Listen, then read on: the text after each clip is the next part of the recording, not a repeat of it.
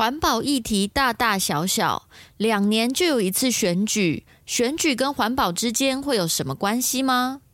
欢迎收听《环保的品味》第五季，让看守台湾陪你做更好的选择。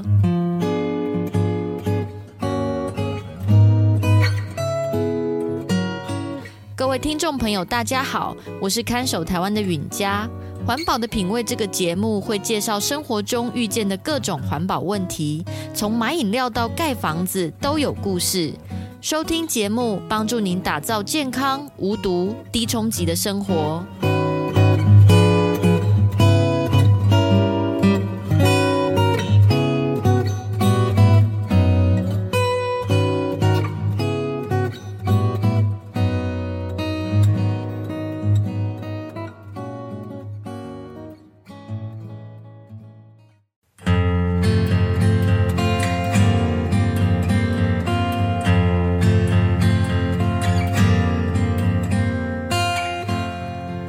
双十节廉价返乡的时候，毕业十年的高中同学们开了一次同学会。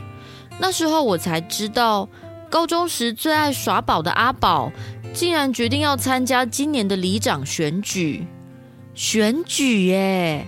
大部分同学连投票都有点懒得去，阿宝竟然还想要自己参选。大家都搞不清楚他是怎么想的，也因此变成整场同学会的话题焦点。阿宝，你老实说，是不是当里长比较好赚呢？现在工作不好找，干脆就来当公职。你是不是这种想法呀？花花首先就一针见血问钱的问题。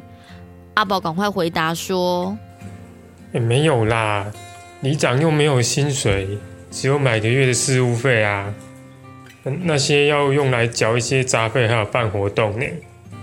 而且你们都不知道哦，里长根本就不是公职，也没有劳健保啊，麦哥软供啊，没有薪水还要自己贴劳健保。阿修听到马上反问说：“那你干嘛选里长？至少选个代表啊，还是直接参选议员就好了？不是有助理费吗？”阿宝好笑的摆摆手说：“你们对这些民意代表在干嘛都搞不清楚哦。我之前啊也以为里长就是每次过年专门专门发春联而已。我这几年工作有接触到一些社区营造专栏啊，我才发现，哎，里长可以做很多事哎。”阿宝一边说一边拿出他手写的证件传单，叫大家过来一起看。阿宝说。那我这次来是想说，你们顺便帮我看一下，年轻人会不会喜欢这些证件呢？来，给你看，给你看。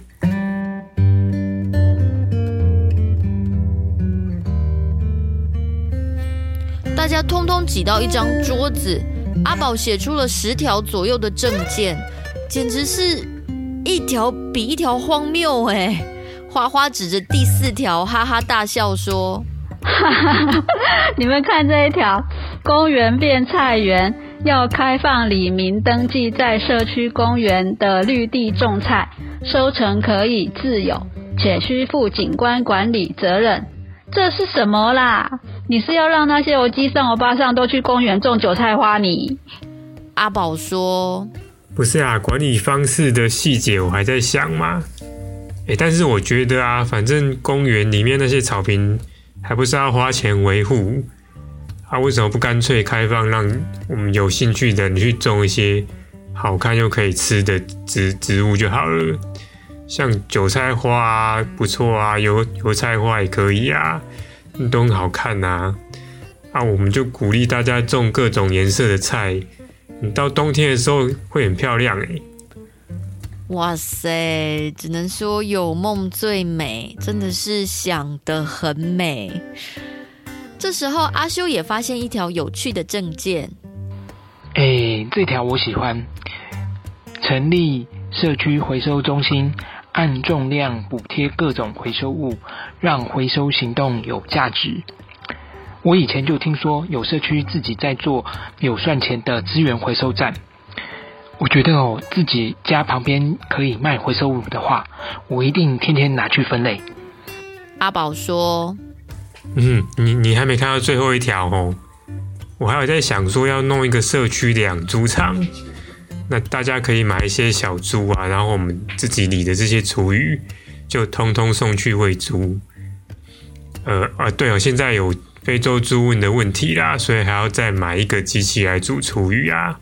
哈，这感觉有点复杂哎，是不是先不要？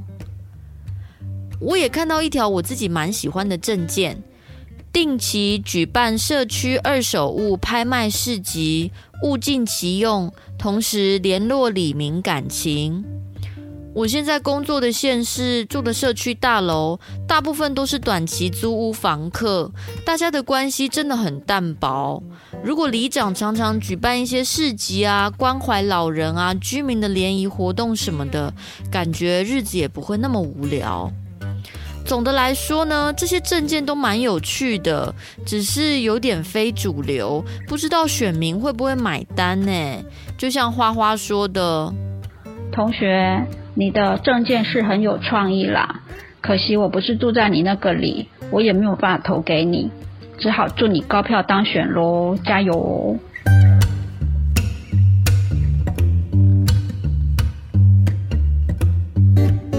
选举开完票的隔天，我打电话给阿宝，听说他虽然没当选，但是票数还蛮多的，去鼓励他一下也好。阿宝在电话里兴奋地说：“哎、欸，我跟你说，听说这次有很多的年轻人回家投票，他们指名要投给我。哎，我在想说，我讲那些证件，可能大家有点听不习惯啦。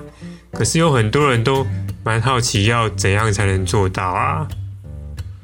我看齁，有一些事情，我现在就可以先开始做，然后我四年后我要再来选，那时候希望会更大。真的假的？我叔叔就住在阿宝那个里，看他这个样子，连我都想迁户籍。四年后来支持一下这边最年轻的里长候选人吧。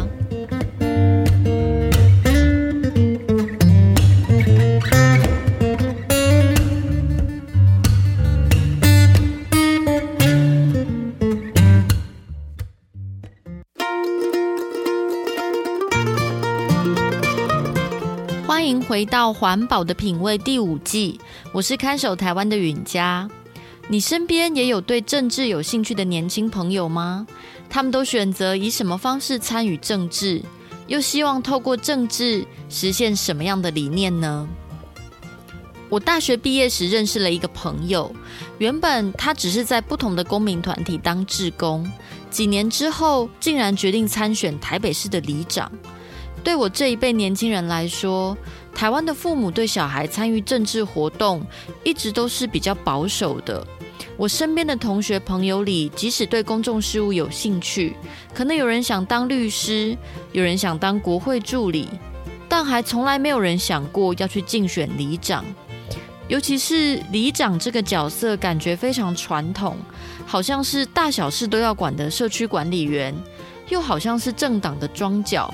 却没有一定要负责的工作。真的有发生什么事需要里长帮忙的时候，里长其实也没有权利可以像议员或立委那样接受澄清。所以对年轻人来说，里长可能一直都是个会到处聊天的老人家吧。也因此，对于那位朋友的选择，让我一直印象非常深刻。不过，如果听众朋友有听过德国绿党发展的历史，就会发现原来有关民众生活品质的基层政治服务这么重要。德国绿党成立时的核心政见就是照顾生态环境，最重视一般民众在乎的环境问题。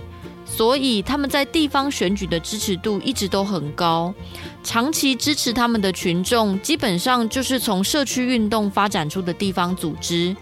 关键就在于德国绿党很用心处理一般人生活里的环保需求，像是今天故事里讲到的环境绿化、公民菜园、资源循环、垃圾处理，还有反对公害设施、推动社区再生能源等等。这其中有许多议题都是以里长的阶层就可以采取行动的，用有创意又好玩的方式提升整个社区的生活品质。当我们以为里长只是过年时发发春联的杂货店阿伯，真的是小看了里长这个角色能做的事。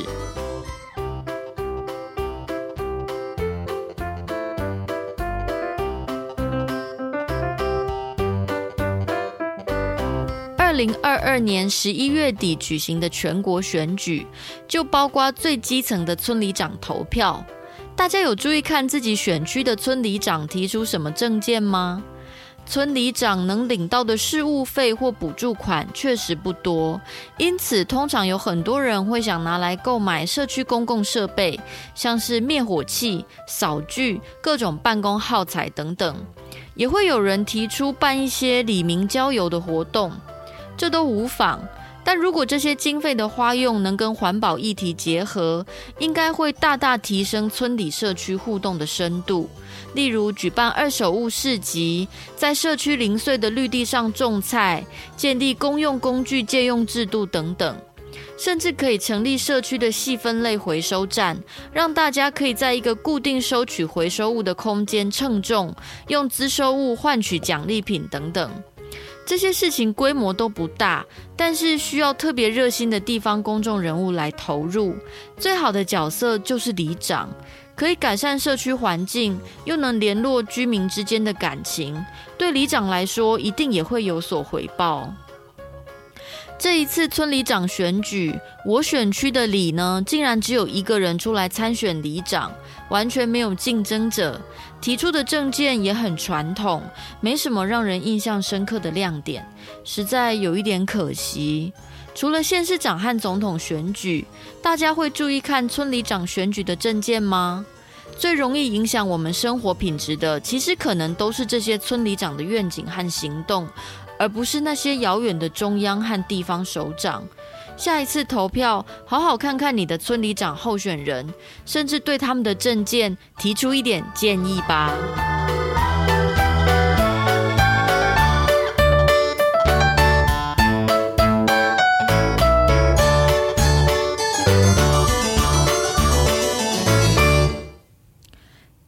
节目就到这里。如果您对各种生活用品的材质有兴趣，却不清楚这些产品的成分或环境影响，欢迎写信到看守台湾协会，或到环保的品味 IG 留言给我们，让我们一起来调查。看守台湾是一个关心环境的公民团体。如果您愿意一起守护台湾环境，也欢迎到看守台湾的网页了解我们在做的事。这里是环保的品味，我们下次再见喽。